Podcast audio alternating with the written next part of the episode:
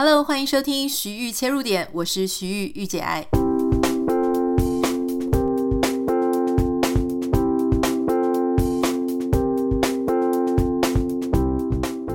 Hello，欢迎你收听今天的节目。今天的节目在录制的时候，我们家外面这条路的小朋友正在外面玩耍，所以要稍微先给大家一个心理建设。如果待会你听一听的时候，发现啊，小孩子的声音或是正在尖叫，请你多多包涵一下哈。今天要跟大家聊的主题呢，听起来很硬，但是我跟各位保证不会哈。我们要谈的是关于这个战争的一些事情，可是我们是用完全不一样的角度，而且我保证，等你听到节目的后面的时候，你就会发现，原来这所有的事情跟你是息息相关的，而且就会跟我们现在正在生活的社会当中呢，会有一些很不一样的启发。最近，我想大家在看新闻的时候都已经注意到了，就是关于阿富汗战争的一个事情。但很多人呢，现在就是得到的讯息稍微比较片面一点，所以今天的节目稍微带大家了解一下关于这一场阿富汗战争啊，它的一个背景。那待会我们就会谈关于这个战争衍生出来的一些事情。如果说现在媒体报道的很多关于女权呐，哈，女性怎么样，然后他们的呃这个逃亡的总统带了多少钱，这种事情我们就不会特别去讲，你就直接看新闻就可以了。我们今天要谈的当然就是跟我们节目一向一样，就是说我们从另外一个观点来谈这个事情。首先讲到这个阿富汗战争啊，稍微给大家一个背景的介绍。其实它从二零零一年就开始了。那这场阿富汗战争呢，是以美国为首啊。根据维基百科上面的一个介绍呢，哈，它的一个说明是指，其实二零零一年从十月七号起，这个是以美国为首对。阿富汗的盖达组织跟塔利班的一个战争，同时它也是美国对于九一一事件的报复行动，也是同时，好，他会标榜说这个是一个反恐战争。他当时呢，呃，一开始其实他们的目标就是说要逮捕这个你应该听过的奥萨马宾拉登，哦，并且要去惩罚一些对塔利班对这个奥萨马宾拉登的支援。不过，当美军进入之后，战争开始打之后，他们就发现，其实阿富汗的问题远比他们想象当中的复杂非常多。所以，这一场阿富汗战争历时二十年，它是美国史上最打打最长、最长、最久的一场战争。那在二零零九年，哈，就是因为你知道，在这样子那么旷日费时的战争下。那一开始，如果你对二十年前的事情还有印象的话，我记得九一当天，我其实是我那个时候在干嘛呢？我那时候好像是大学生，然后我那个时候正在朋友家里，我们几个哈，就是在剧团一起演出的朋友，我们那一天相处在一起，然后住在一起。结果半夜的时候，我们就有一个朋友说：“快点，快点起来，发生大事了！”结果我们就看到电视新闻转播。好，那时候美国是白天就发生了九一一恐怖事件。从那个时候开始呢，美国人是非常群情激愤，当然就是要报复、要复仇。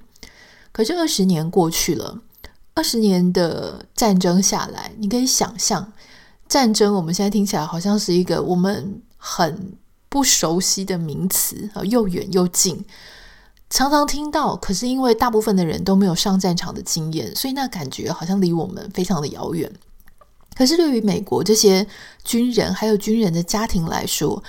分分钟每一个时刻都是煎熬。好，那待会我会跟你讲说，到底美国在这一场战争当中，他耗费了多少的钱，他失去了多少的性命在打这场仗。总之呢，基本上近期所有美国的总统都会面临到一个非常。两难的问题就是，美国国内我开始有一些人要求说，不能永远在打这种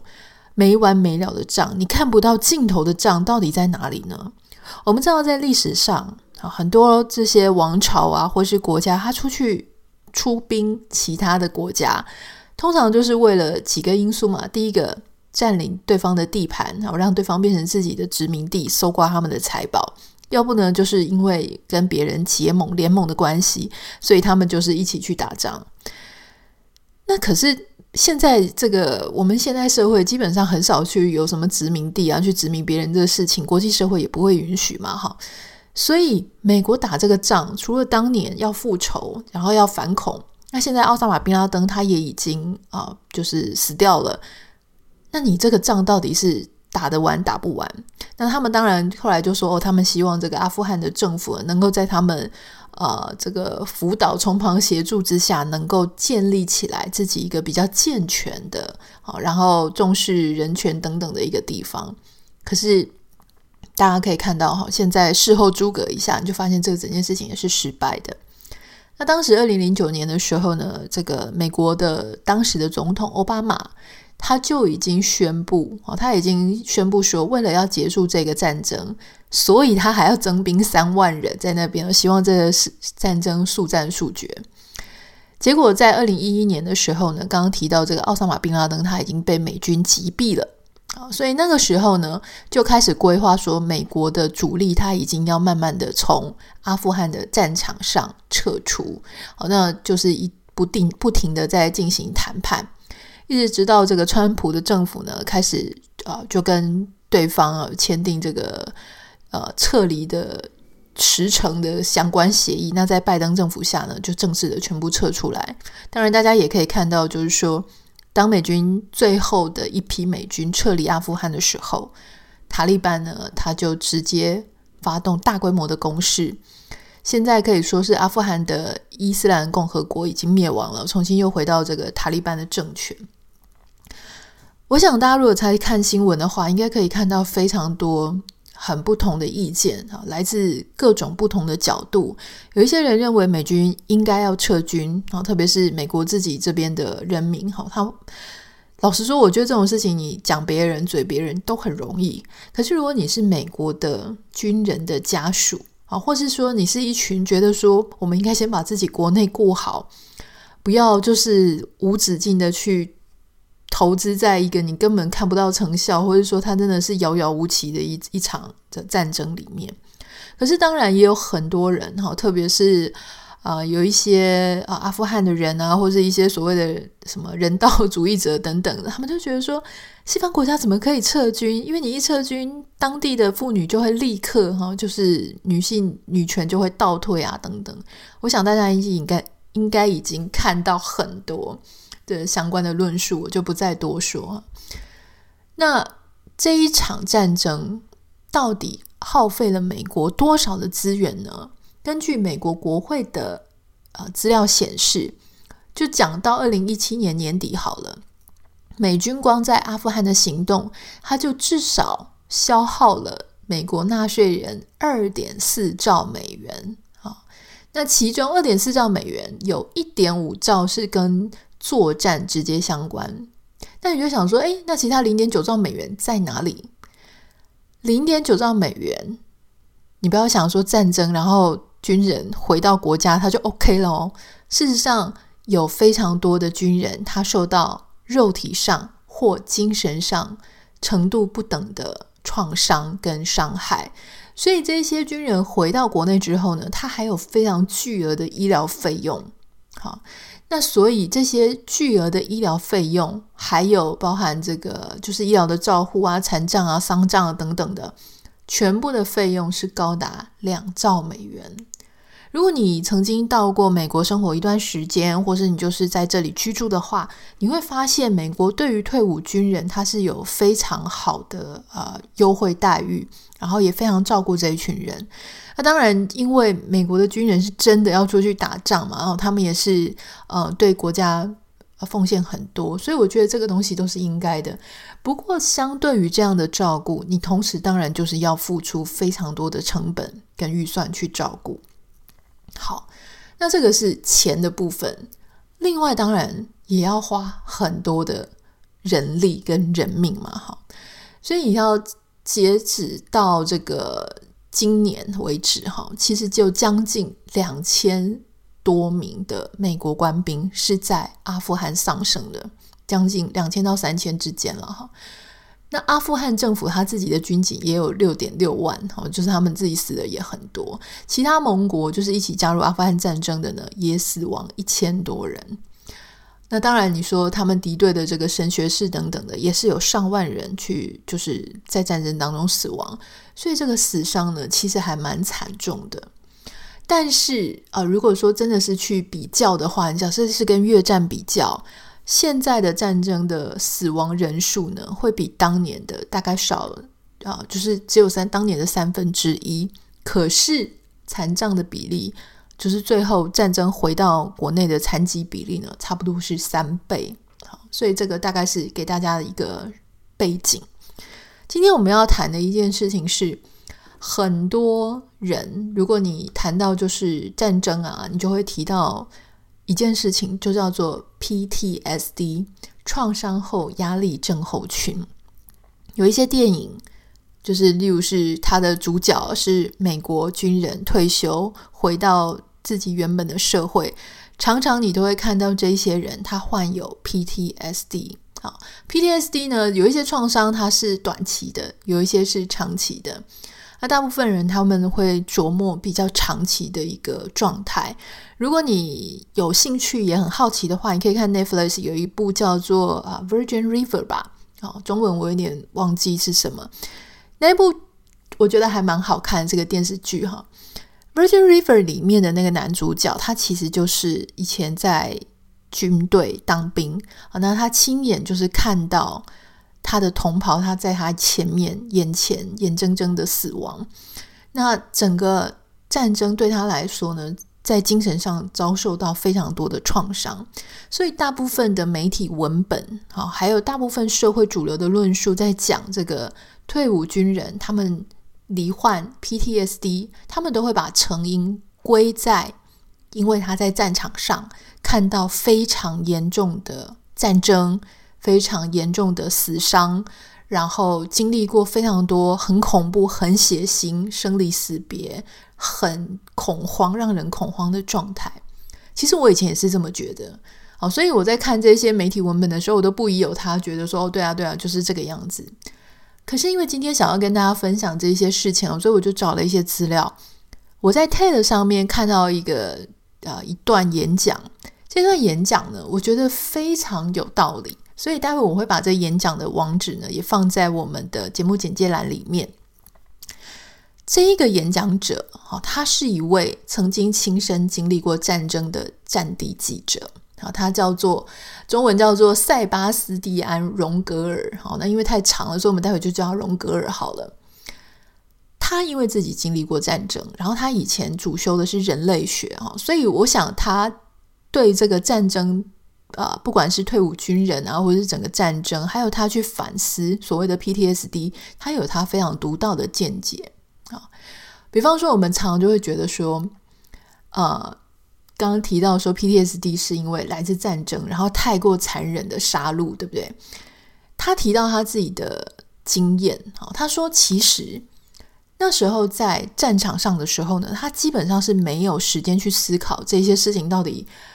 呃，残不残忍，恶不恶心？每一天都只是想要活下去。在他眼前，有人死亡，有人受重伤，然后他们必须要杀人，要被杀。所以他其实一直都是跟这些啊、军人站在一起，因为他战地记者嘛，所以他处境也是很危险。有一天，当他离开这个战场，回到纽约生活的时候，大家知道纽约是一个超级繁华大都市嘛，这个不用多讲。他在纽约的地毯。地毯怎么讲？地毯在纽约的地铁站突然恐慌症发作啊！他说他那个时候，他说他其实回到纽约之后呢，很久都没有想起这个战争的事情。他并不是说天天就像大家幻想说，如果你从战场上回来，你每天都在反刍这些战地的事情啊，或者是杀人的画面。他说那个你你如果现在脑子里有这个想法的话，你可能是。透过一些媒体的文本跟你讲的，例如说电影这样拍啊，然后例如说小说这样写啊，电视剧这样演啊。他说他自己个人的经验是，他回来之后并没有天天在想这件事情。可是有一天他去搭地铁的时候，他突然之间有一个非常严重的恐慌症就发作。那个恐慌症呢，它的呈现的状态是这样，就是他突然之间无法动弹，觉得很害怕。他的害怕很奇怪，他会觉得说，好像地铁的列车开太快了，人太多了，然后他眼前有一个白光，他站在那里无法动弹，最后只好飞奔离开地铁站。我听到他在讲这句话的时候，让我想起我也曾经有非常类似的经验。我不太确定我那个时候的这种恐慌症的状态是哪里来的，哈，我不太知道它的原因。那我也是跟这位记者一样，是很偶发性的。我那个时候也是在台北的捷运站，我记得是忠孝复兴站，哈。那那个时候可能是我在当啊，我我可能也差不多在写作，就是已经出来，就是自己工作。我想应该差不多二零一五、二零一六年或者二零一七，有点忘记了。某一天我在忠孝复兴站的时候，然后他可能是一个下班的尖峰时刻，我突然之间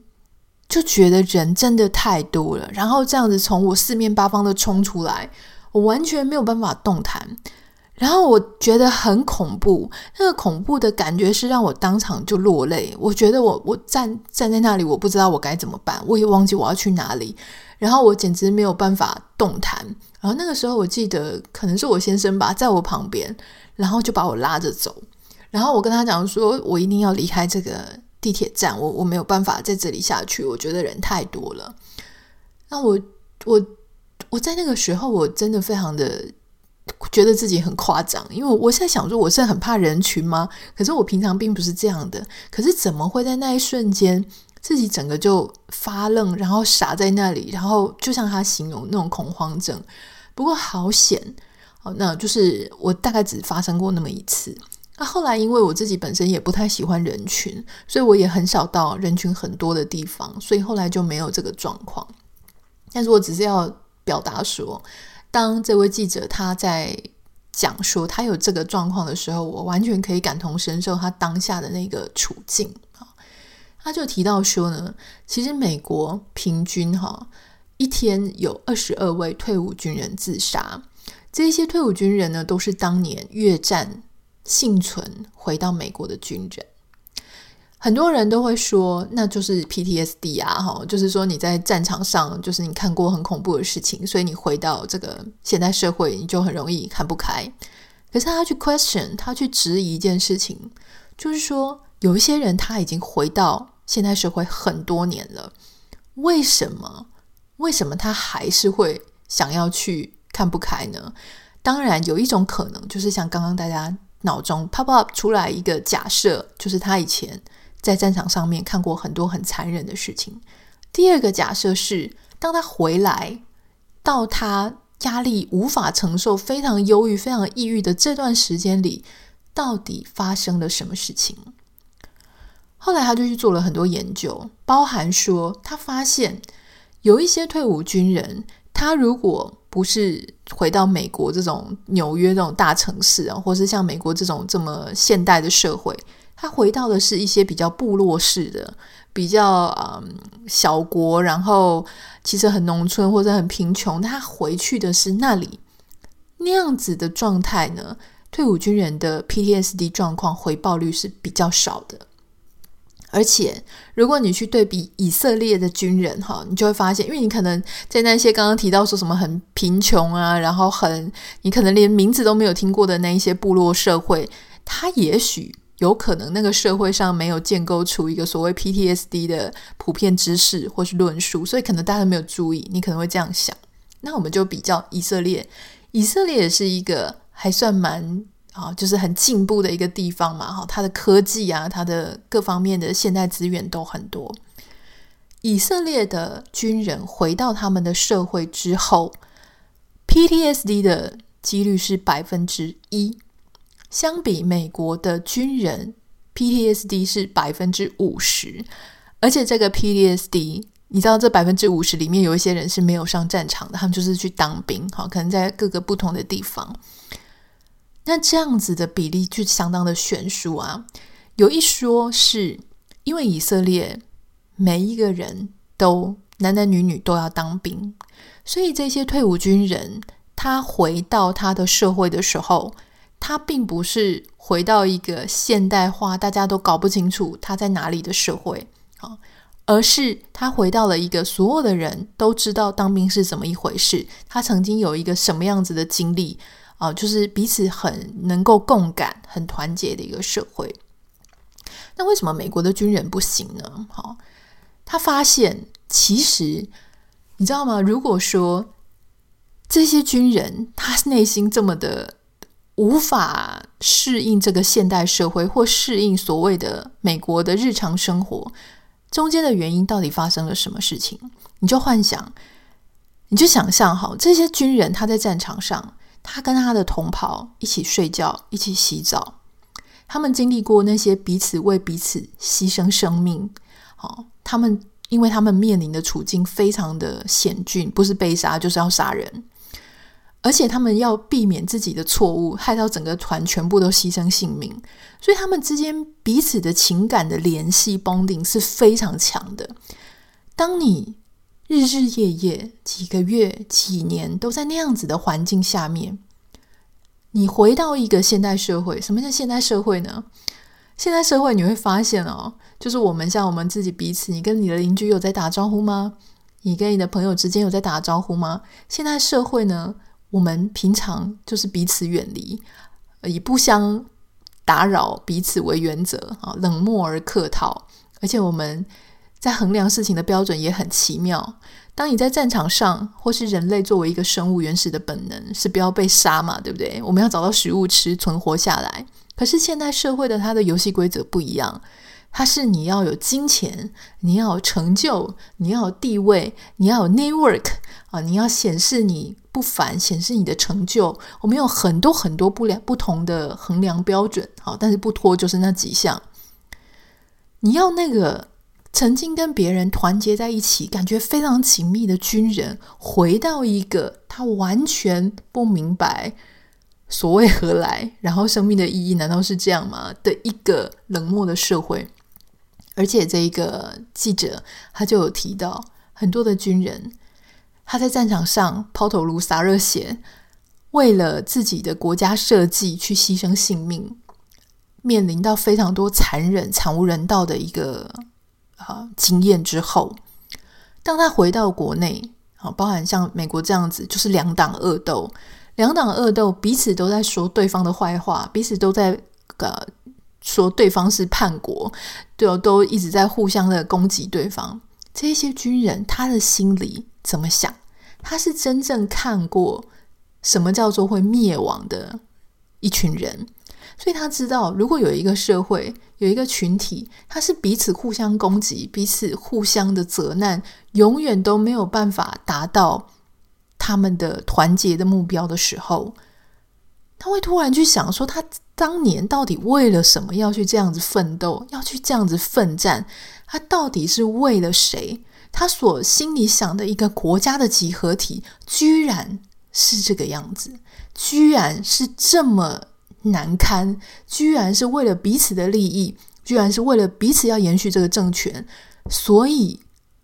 就这样子私心下的恶斗。那他到底为了什么？要去做那些事情，他的同袍又是为了什么牺牲了自己的生命，牺牲了自己的健康？